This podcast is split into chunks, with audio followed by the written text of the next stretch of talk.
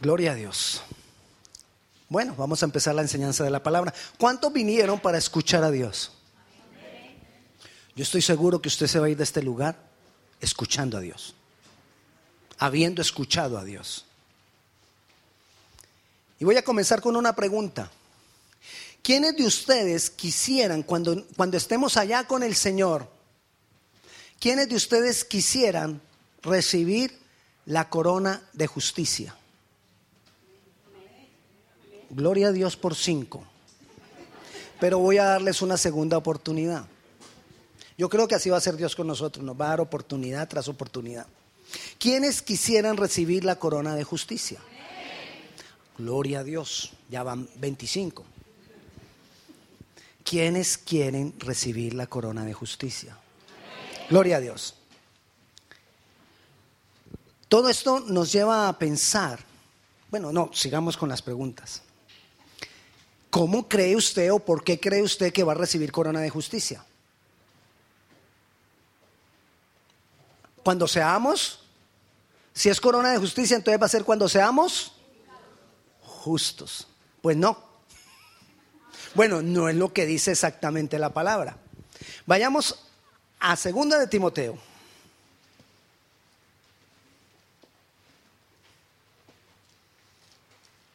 Me gustó mucho, mucho, mucho con la canción que terminamos, con la alabanza, con la adoración que terminamos. Y usted lo va a entender apenas leamos este versículo.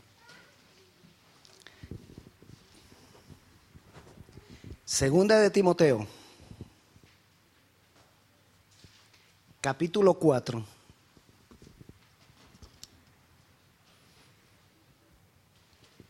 Versículo 8. Dice así, por lo demás, está hablando Pablo, por lo demás me está guardada la corona de justicia. Amén, esa es la que queremos, ¿verdad? Me está guardada la corona de justicia, la cual me dará el Señor, juez justo en aquel día, y no solo a mí, sino también a todos los que aman su... Ay, ¿quiénes son los que van a recibir la corona de justicia? Los que aman. Y ahora cantábamos que Él vendrá. Vendrá, vendrá, está prometido. Y yo lo que quiero decirles es que vendrá pronto. Él vendrá pronto.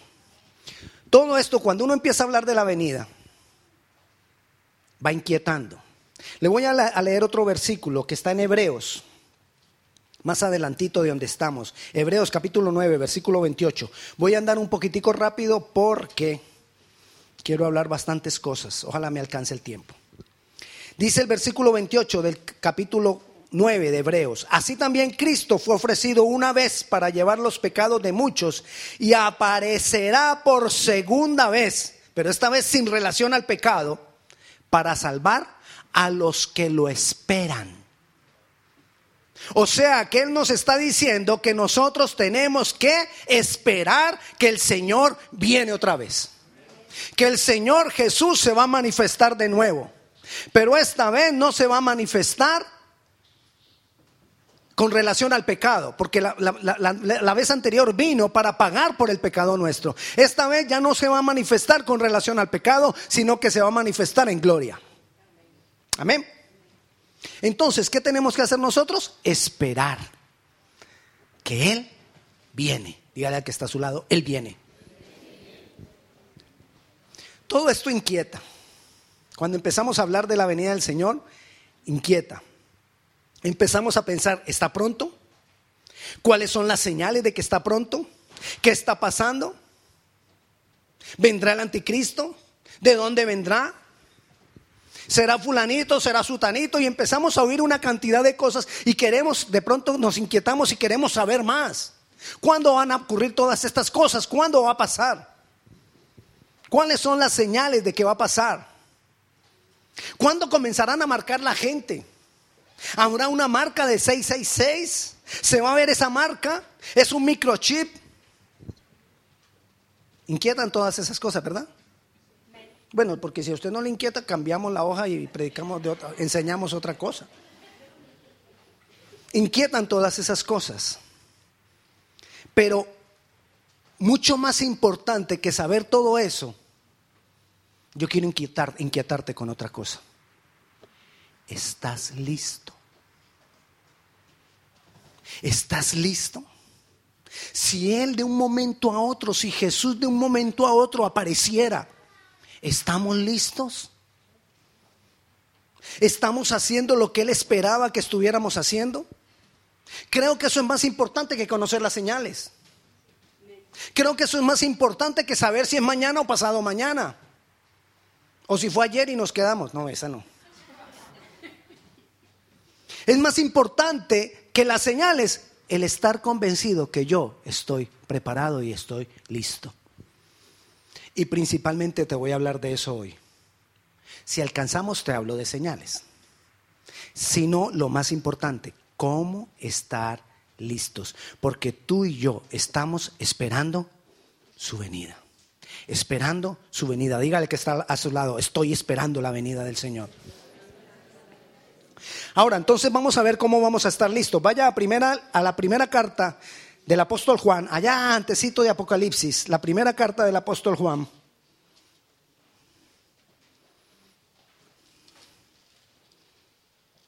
Esa primera carta ustedes ya se la leyeron, porque yo les puse un día, un domingo, una tarea. Cuando estuvimos estudiando la serie de que el Señor daba testimonio en la tierra, les puse la tarea de leerse la primera carta de Juan, así que ya está leída.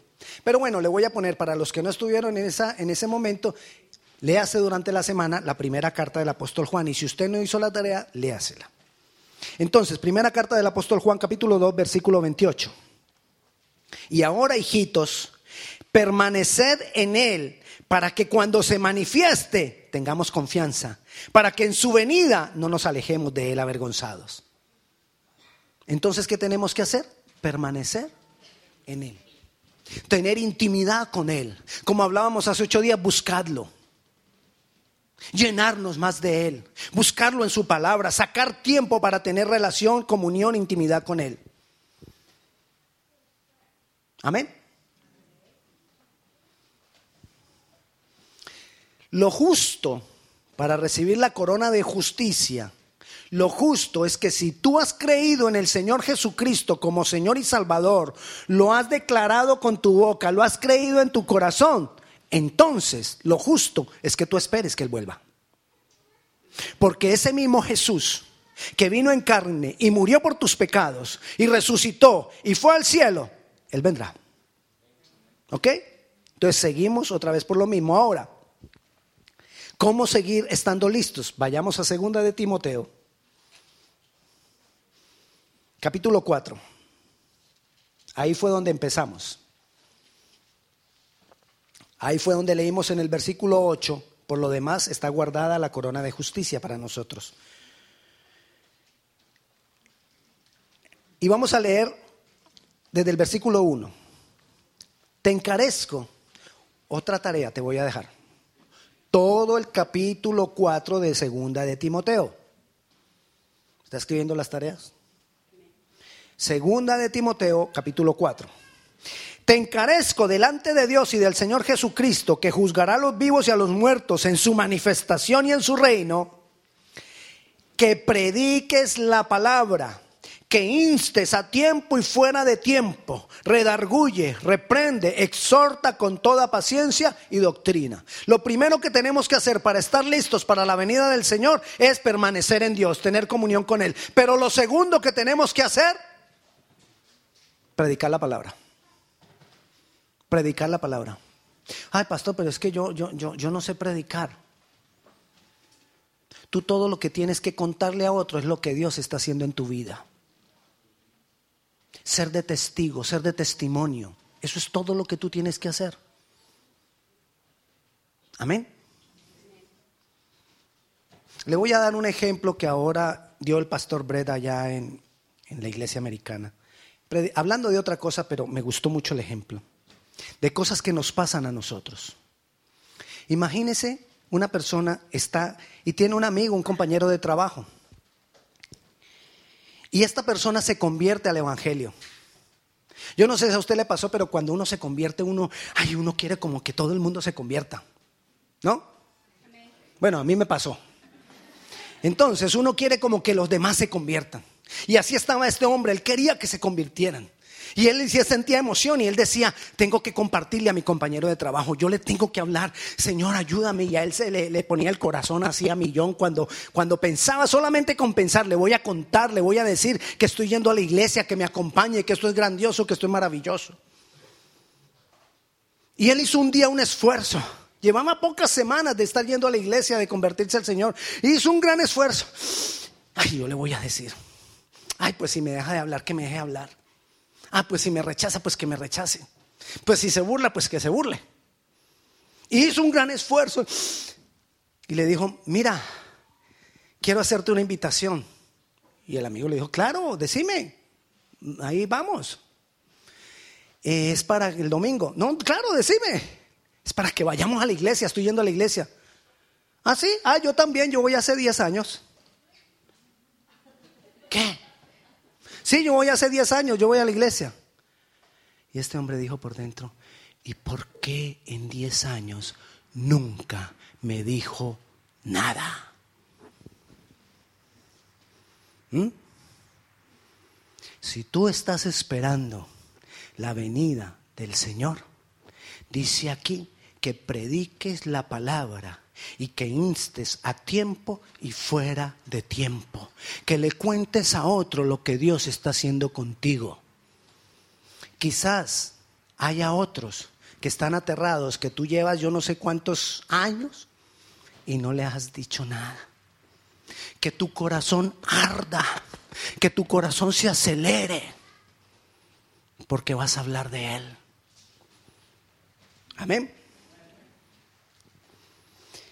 Dice el versículo 3, porque vendrá tiempo cuando no sufrirán la sana doctrina, sino que teniendo comezón de oír, se, de oír, se amontonarán maestros conformes a sus propias concupiscencias. Hermanos, esos tiempos ya están. Hay personas que están enseñando el Evangelio enseñando la palabra de acuerdo a sus deseos, de acuerdo a sus anhelos de acuerdo a sus propios planes, de acuerdo a su propio reino que están formando. Y, apartarán de la verdad el oído y se volverán a las fábulas. Están hablando experiencias propias, esas son las fábulas. Lo que sencillamente creen, lo que sencillamente consideran, pero se están apartando de la doctrina y de la palabra. Y estamos en esos tiempos, por eso es necesario que nosotros, hermano, usted tiene todo el derecho de demandarme a mí que todo lo que yo diga esté de acuerdo con la palabra. Si yo le digo algo que no está de acuerdo con la palabra, usted llámeme la atención, usted regáñeme, exhórteme. Aquí dice que redarguye, que reprende, que exhorta con toda paciencia y basado en la doctrina. Amén. Sigamos. Versículo 5. Pero tú, sé sobrio en todo. Soporta las aflicciones. Haz obra de evangelista y cumple tu ministerio. Ay, otra vez. El Señor nos insiste, tú tienes que hablar que Cristo te está transformando, que Cristo te está cambiando, que Cristo está transformando tu vida. Tú lo tienes que hablar. Porque ahí dice, haz obra de evangelista. Dios quiere que nosotros abramos camino para Él. Debemos ser sobrios. ¿Qué es ser sobrio? Sobrio es todo lo contrario a ebrio. ¿Y qué es ebrio? El borrachito. Ese es ebrio. Pero ¿qué pasa cuando el borrachito está borrachito? El borrachito cuando se emborracha pierde sus sentidos. Sus reacciones ya no son iguales. Su oído ya no es igual. Su vista ya no es igual. Es más, dicen que ven dobles. Dicen. Yo ya me olvidé de todo eso. Dice que se ve doble, ¿verdad? ¿Por qué? Porque los sentidos están afectados. Cuando nos está diciendo a nosotros que seamos sobrios, nos está diciendo es que estemos nosotros despiertos, que tengamos nuestros sentidos espirituales funcionando. que nos demos cuenta de lo que está pasando. No te dejes distraer por las aflicciones. Aflicciones siempre habrán. Jesús dijo, en el mundo tendréis aflicción. Pero confiad, yo he vencido al mundo, dijo Jesús. O sea, problemas van a haber. Pero no te quedes ahí, enredado solamente en tus problemas, cuando Dios está esperando que tú hables a otros. Recuerda lo que le conté una vez. Job tenía una cantidad de problemas, pero él se puso a orar por tres amigos. Y cuando él hubo orado por sus amigos, Dios le devolvió todo lo que había perdido. Cuando él se olvidó de sus problemas, de sus aflicciones y empezó a desarrollar lo que Dios esperaba que desarrollara. Haz obra de evangelista, dice ahí. Sed sobrio. Primera de Pedro 4:7 dice, sed sobrios y velad. Velad. ¿Qué es velad? Velad es lo contrario de estar dormido. O sea, esté despierto esté atento, esté con los ojos abiertos. Amén.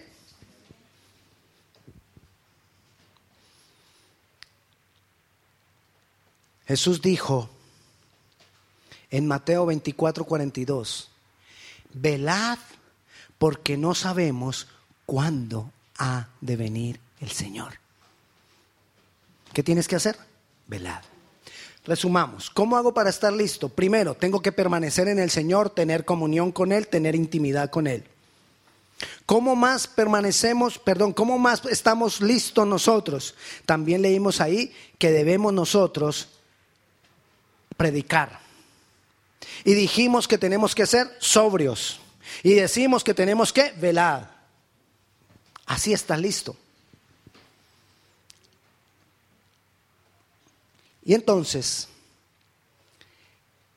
dice el versículo 7, he peleado la buena batalla, he acabado la carrera, he guardado la fe. Que tú y yo podamos decir eso. Ahí estamos listos. Cuando tú y yo podamos decir, como dijo Pablo, he peleado la buena batalla, he acabado la, carrera, he guardado la fe. El Señor viene. ¿Ya sabes cómo estar listo? ¿Sí? Si tú sabes cómo estar listo, paso a lo siguiente. ¿Sabes cómo estar listo? Bueno, vamos, vamos a hablar de algo que me, que me hace así aquí en el corazón. Te tengo que hablar de algunas señales que están pasando hoy en día. Para que sepamos, no para que te asustes, sino para que sepamos que tenemos que hacer énfasis en estar listos. Israel es el reloj profético de Dios. Mucho de lo que pasa en Israel marca cambios y las cosas que se van manifestando, marca cambios en las cosas que se van manifestando, lo que pasa en Israel. Te voy a contar algo. El 30 de abril del 2007, bueno, antes de eso, quiero que sepas que en Israel los judíos, la gran mayoría no aceptan a Jesucristo como Mesías. ¿Ok? Partamos de ahí. No lo aceptan como Mesías. Para ellos Jesucristo fue un impostor. Pablo y los seguidores de Jesucristo y los apóstoles son impostores. Para la gran mayoría de ellos no aceptan a Cristo como el Mesías. Ok, entonces, el 30 de abril del 2007 se publicó en las noticias de un periódico llamado en Israel, Israel, Israel Today, se publicó lo siguiente, un letrero que decía, Rabino revela el nombre del Mesías. ¿Qué rabino? Era un rabino que tenía 108 años, el rabino más sobresaliente de la época en Israel. Él murió en el 2006. Cuando él murió, 200 mil personas en Israel siguieron su féretro caminando por las calles de Israel. Era alguien muy importante. Y entonces, este rabino se llama Yitzhak Kaduri. Así se llama. No se pronuncia así muy bonito, pero así se llama. Yitzhak Kaduri. Él al morir dijo que había recibido una revelación del Mesías, que el Mesías se había revelado a él. Y que lo dejaba escrito en un papel y se lo entregó a su hijo, David Kaduri, de 80 años. Y le dijo a su hijo, no lo abras hasta dentro de un año. Él murió en el 2006. En el 2007 lo abrieron. Por eso salió la noticia en el 2007. Lo abrieron. Y en, el, en, la nota que él dejó había dejado un acróstico. Usted sabe que es un acróstico, ¿no? Que son frasecitas donde la primera letra va en mayúscula y, y quiere establecer un nombre. En el acróstico había un nombre, Yeshua, que es Jesús. Todos se quedaron sorprendidos que un rabino de judío de Israel hubiera dicho que Jesús era el Mesías. Y dijo, y viene pronto. Y también dijo, cuando muera Ariel Charón, su venida estará cerca. Ariel Charón era el primer ministro de Israel. Estuvo ocho años en coma y murió el sábado pasado. Él vendrá pronto. Te voy a dar otras señales. Vaya a Génesis capítulo 1, versículo 14.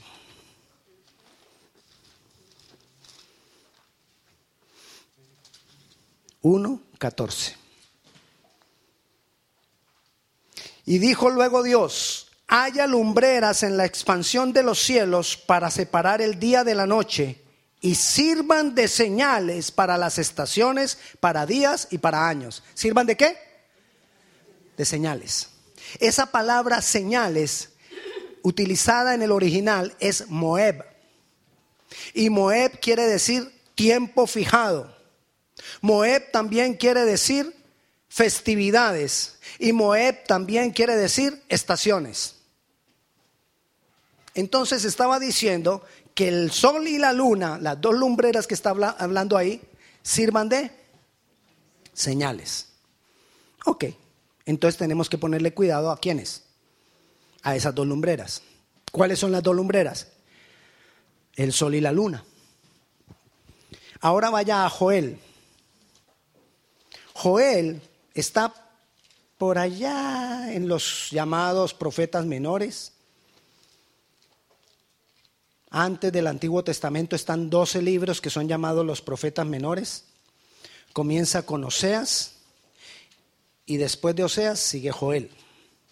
En Joel, capítulo 2, versículo 31, nos habla de esas dos lumbreras. Y dice, el sol se convertirá en tinieblas y la luna en sangre antes que venga el día grande y espantoso de Jehová. ¿Qué va a pasar con el sol? Se oscurecerá. ¿Y qué va a pasar con la luna? Se pondrá como sangre. Ok. Te voy a explicar qué es un eclipse solar. Un eclipse solar es cuando la Tierra queda entre el Sol y la Luna. Ahí queda, ese es el eclipse, perdón, cuando la Luna se pone entre el Sol y la Tierra. Entonces, como la luna está entre el sol y la tierra, los rayos de sol, no llegan en gran parte de la tierra. Y entonces hay oscuridad. Entonces, para que se cumpla lo que dice Joel, debe haber un eclipse solar. ¿Ok? Ahora te voy a explicar lo que es un eclipse lunar. Un eclipse lunar es que la Tierra queda en medio del Sol y la Luna. Entonces a la Luna no le llegan rayos directos del Sol le llega un reflejo del sol y se ve roja en el eclipse lunar. Entonces, si queremos ver la luna como sangre, necesitamos tener un eclipse lunar. Ok, según los estudios de los astrónomos, y están en la NASA los, los, lo, que han, lo que han ellos observado que va a ocurrir con fechas, entre el 2014 y el 2015 va a haber cuatro eclipses lunares y un eclipse solar. Cuatro eclipses lunares se llama tetraeclipse. ¿Ok? ¿Estamos? Tetraeclipse, cuatro eclipses lunares. En la era cristiana, es decir, desde que Jesús vino, solo han ocurrido tetraeclipses siete veces. Esta que viene es la octava. El número siete, Dios siempre ha manejado los ciclos de lo que Él ha, ah, de lo que él ha profetizado en ciclos de siete, siete, siete, siete, siete. Entonces, cuando llega un ciclo en siete, el ciclo se cierra. Y el ocho es comenzar un nuevo ciclo.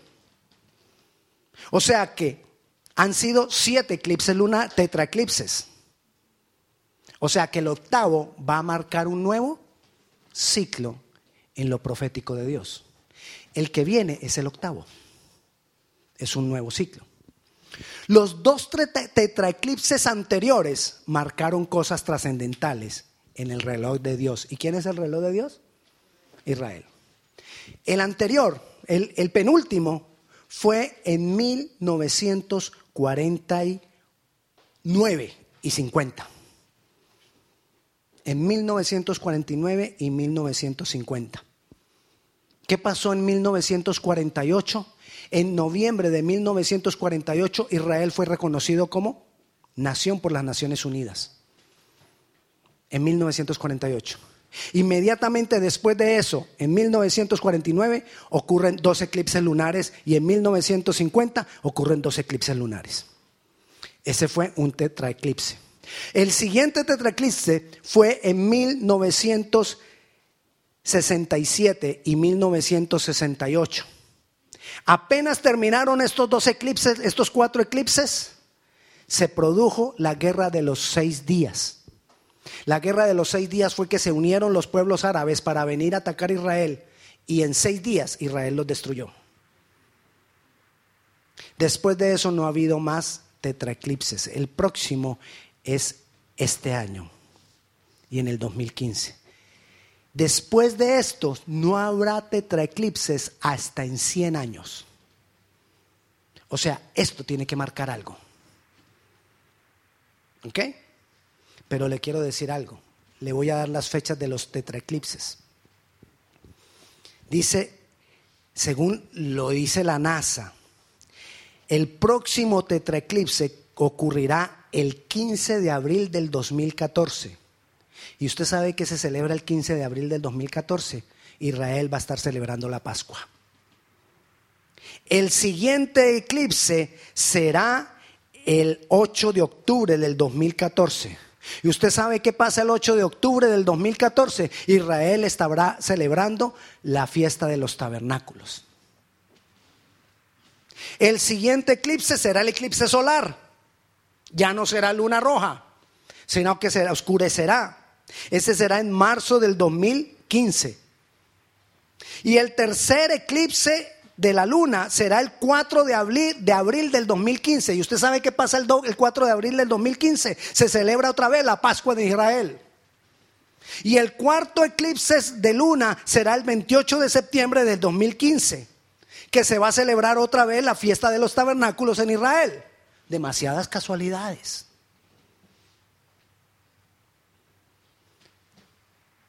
Y el rabino Kaduri dijo que el Mesías venía.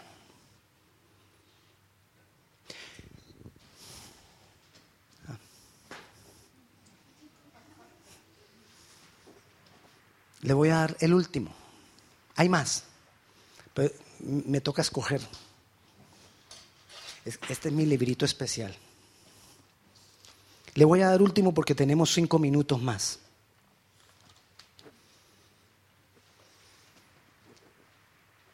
Bueno,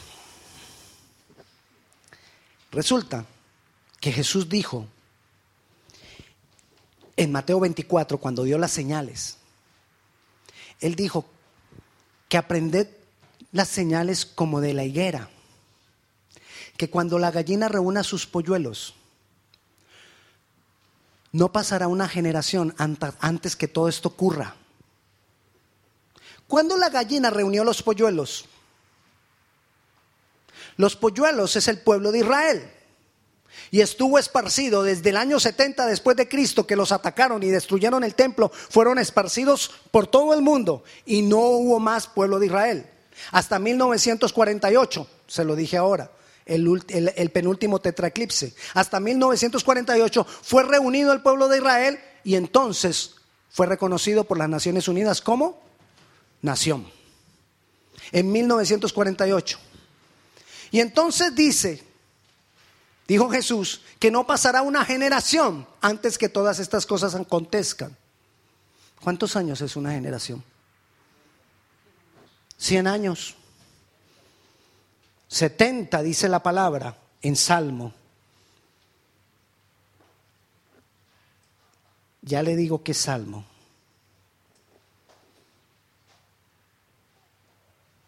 El Salmo dice, dice que nuestras generaciones serán de 70 años y algunos que tienen más fuerza serán de 80. Pero nuestras generaciones son de 70 años. Súmele a 1948, 70. ¿Cuánto le da? Creo que da algo así como 2018. Y Jesús dijo que no pasará una generación antes que todo esto acontezca. Y estamos en el 2014. Y tenemos un tetraclipse que viene, que coincide con las cuatro fiestas próximas de Israel. Y que después no habrá otro tetraclipse hasta por 100 años. Algo tiene que pasar. Le doy otra. Dice la Biblia que el inicuo, el malvado, se va a sentar en el templo de Dios y va a querer que lo adoren. Pero hoy no hay templo. Porque el templo fue destruido en el año 70 después de Cristo. No hay templo. Entonces, ¿en cuál templo?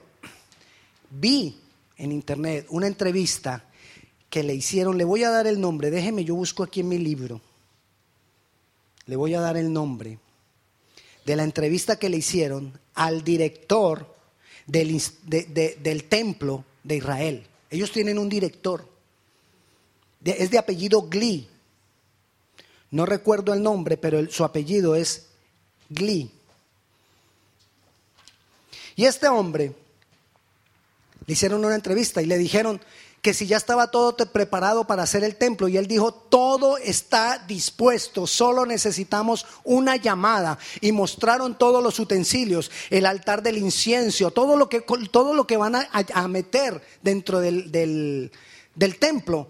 Lo mostraron, tal cual como dice la Biblia, de madera de acacia recubierto de oro, todo lo mostraron. Y él lo mostró. Y él decía, todo lo tenemos listo, las vestiduras de los sacerdotes, todo para el templo, solo necesitamos dijo, yo necesito solo una llamada para comenzar a construir. Y le dijeron, ¿llamada de quién? Y él dijo, del gobierno, porque las Naciones Unidas le aprobaron construir el templo. ¿Y cuál es el problema de construir el templo? Que ahí está la mezquita de Omar, donde se debe construir el templo. La mezquita de Omar es la mezquita, el templo más importante que tienen los árabes en Palestina. Y entonces le preguntaron, ¿y cómo van a hacer para que ellos accedan? Y dijo, al templo va a poder venir, van a poder venir todos los musulmanes, todos los cristianos y todos los judíos. El templo va a proveer mucho empleo, la construcción del templo. Y la economía de todo el área mejorará. Esos son los argumentos para convencer a los árabes de que se construya el templo donde está la mezquita de Omar. ¿Qué te deja ver todo esto? Yo te hago solo una pregunta. Te di todas estas señales solo para decirte el Señor viene pronto así. La pregunta es, ¿estás listo? Si no estás listo, todo lo que tienes que hacer es procurar permanecer en intimidad con el Señor. Velad, no estés distraído con tus aflicciones, velad y orad. Haz obra de evangelista.